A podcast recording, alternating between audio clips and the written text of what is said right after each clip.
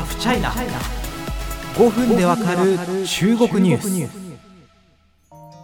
中国といえばなんというかあの一人っ子政策の国という印象をお持ちの方いらっしゃるんじゃないでしょうか。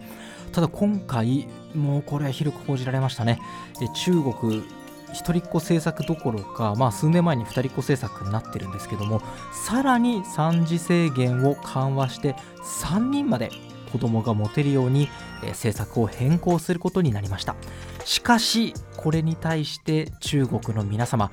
かなり冷ややかな目線を投げかけていることが分かってきています。その背景は何なのでしょうか？私なりに考えてみてみようと思います。まずこの経緯をおさらいしましょうか、中国の国営通信新華社は5月31日中央政治局会議これ共産党のトップレベルの会議ですね。で一組の夫婦が設ける子どもの数をこれまでの2人から3人までに緩和する方針が示されたと伝えました。中国長年一人っ子政策やっていましたよね。もうお子さんの数が増えすぎると食料がその分賄う部分が大変だなどなどの考えがありました。しかしこの、まあ、考え方がですね2016年までに終わって原則2人までのお子さんを持つことができるようになってます。これ超えてしまうとま罰金などを払わないといけないというような状態だったんですね。ただこの時間のスパンの短さですよ。2016年に、まあ、その2人まで持てるようになったのが、今、2021年ですよ。わずか5年の間に3人まで OK という、まあ、方針変更が示された。これは、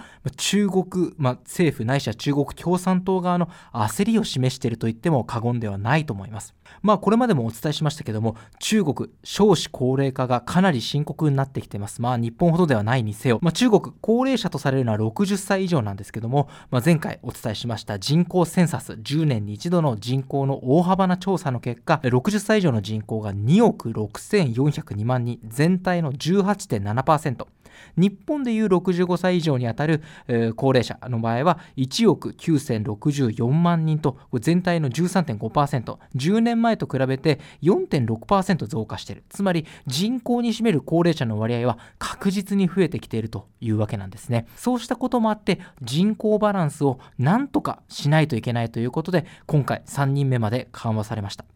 しかし中国の皆様、これに対する視線は冷ややかです。これ、国営通信の新華社があの SNS、ウェイボーで取ったアンケートなんですけど、驚愕ですよ。これね、もう多分消されちゃったんでしょうね。今見られないんですけども、僕が見た時点で、これ、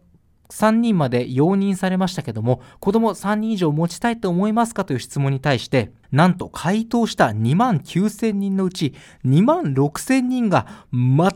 考えられないとノーを突きつけたんです。すごいですよね。約半数とかではなくて、2万9000分の2万6000ですよ。ほとんど、もうほぼ全員とは言わないまでも、まあ、全員に近いような人たちが全く考えられませんというふうに強い拒絶を示したんですね。その理由、いろいろあると思います。いくつか挙げてみましょうか。やっぱりまずはお子さんを持つことの金銭面のコストですよ。特に教育費。中国やはり非常に熾烈な競争社会ですので、特にガオカオですね。まあ、あの、日本でいうところの統一大学入試、中国大学入試、これの一発勝負なんですけど、そのために向けて非常にこれ教育をかけます。もちろん英語等々もそうなんですけど、他に習い事、ピアノとかですね、あの、非常に頑張る親御さんもいらっしゃって、家庭によってはもうお子さんのスケジュールが習い事でパンパンという家庭もあるぐらいです。まあそうでもしないと逆、裏を返せば、愛情の裏返しでもあるんですけれども、競争に勝てない部分とあるということで、これお子さんもそうなんですけど、親側の金銭的なプレッシャーも大きいということ。あとはこれまあ、あの、いい学校、まあ学区制度なんですけども、いい学校があるというところの学、不動産の価格が高まるということもこれまでにあったんですね。こういうことからお子さん1人を育てるコストというのがさらにこれまでその中国の親御さんに対するこのプレッシャーが上がってきているという現実があります。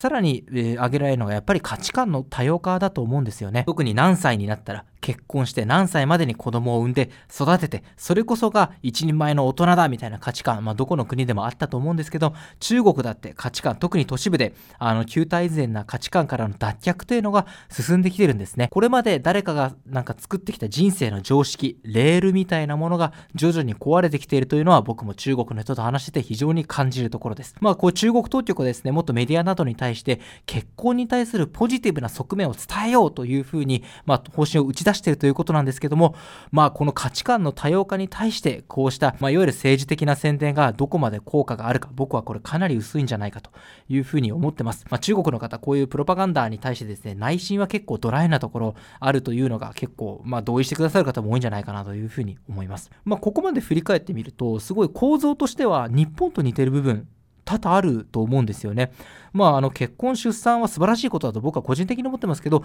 別にそれをしなきゃいけないなんてことは全くありませんしそれが人生の全てではありません。そして子供を産み育てる。どれだけお金がかかるかということですよ。それはお一人育てるのも大変なのに2人3人となった時にその負担は一体どうなるのか誰が負担してくれるのかという話ですよね。まあそしてこれから注目なのが中国がまあこれ産児制限を緩和したことで子供がポンポン生まれるなんてことは僕は思ってないと思います。事実2016年に子供を2人持てるようにしたことで少子化問題が改善傾向に向かってるかというと全然そんなことはないんですね。2人が3人になったところで効果があると考えているとは思えません。そのためこれからどんなパッケージとしての政策を打ち出してくるかが注目です。